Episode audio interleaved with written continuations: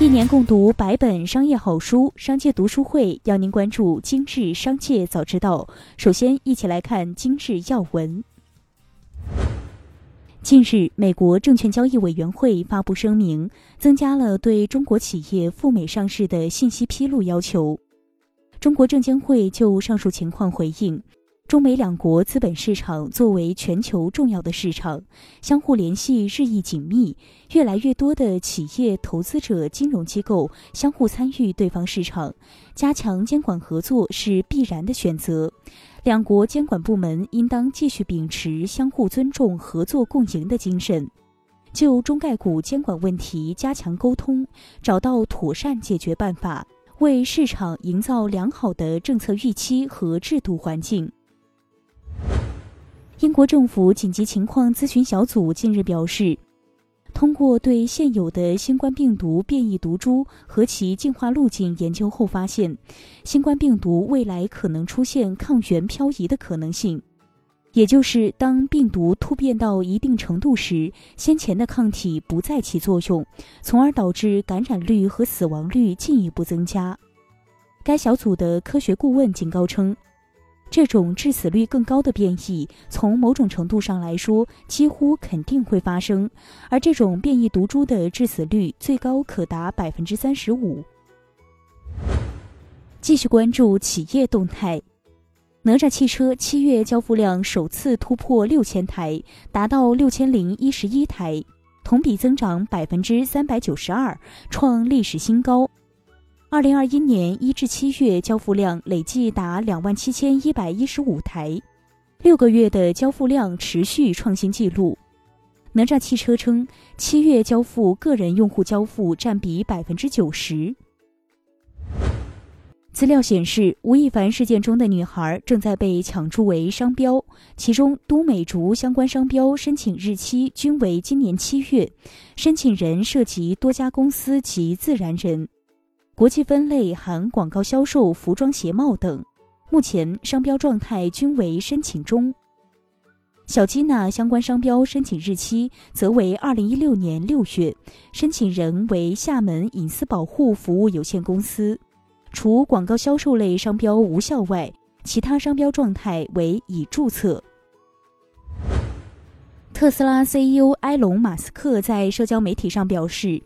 他想打造一架垂直起降的电动飞机，但受限于特斯拉目前的业务范围太广，马斯克表示自己实在没有精力了。而这也意味着，马斯克认为未来交通行业会从电动汽车转为电动飞机。尽管目前电池技术仍然受到一些限制，但或许在不久的将来，电动飞机就会出现。资料显示，优酷公司诉一款具备广告屏蔽功能的 App，认为它不仅诱导用户使用该功能，并获取非法利益，构成不正当竞争。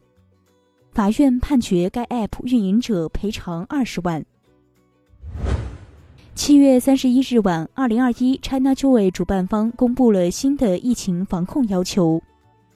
与会者需要行程码绿色、健康码绿色、本地四十八小时核酸检测阴性报告三证齐全，与本人身份证信息相符且测温正常的方能入场。场内所有人员必须戴口罩，取消所有现场演出、赛事等舞台活动，取消场内场外礼品、纪念品发放等。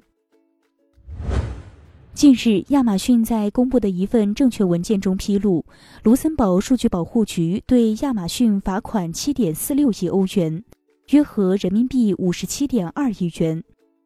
原因对个人数据的处理不符合欧盟通用数据保护条例，而罚款七点四六亿欧元，创下纪录。此前类似的案例最大金额是谷歌被罚五千万欧元。接下来将目光转移到产业纵深领域。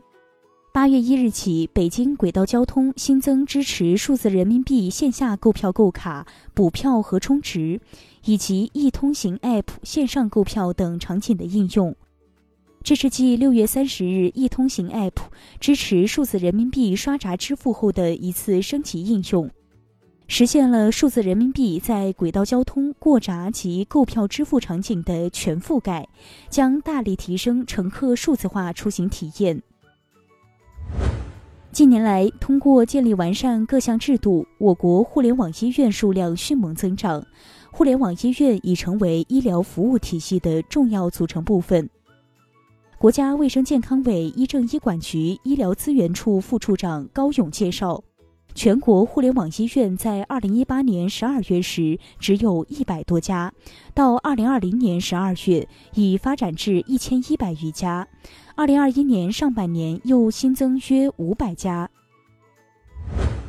据国家卫健委消息，近期个别医疗机构开展以瘦腿为目的的小腿神经离断术，引起社会广泛关注。国家卫健委委托中华医学会就该手术项目进行了专家论证。专家认为，该手术缺乏科学依据和循证医学证据，直接导致神经不可逆损伤和下肢运动功能障碍，存在严重安全性问题，有悖于医学伦理原则。根据论证意见，自本通知印发之日起，禁止小腿神经离断瘦腿手术应用于临床。地方各级卫生健康行政部门立即组织开展对该手术项目的专项清理整顿。以上就是今天的全部内容，感谢收听，我们下期再见。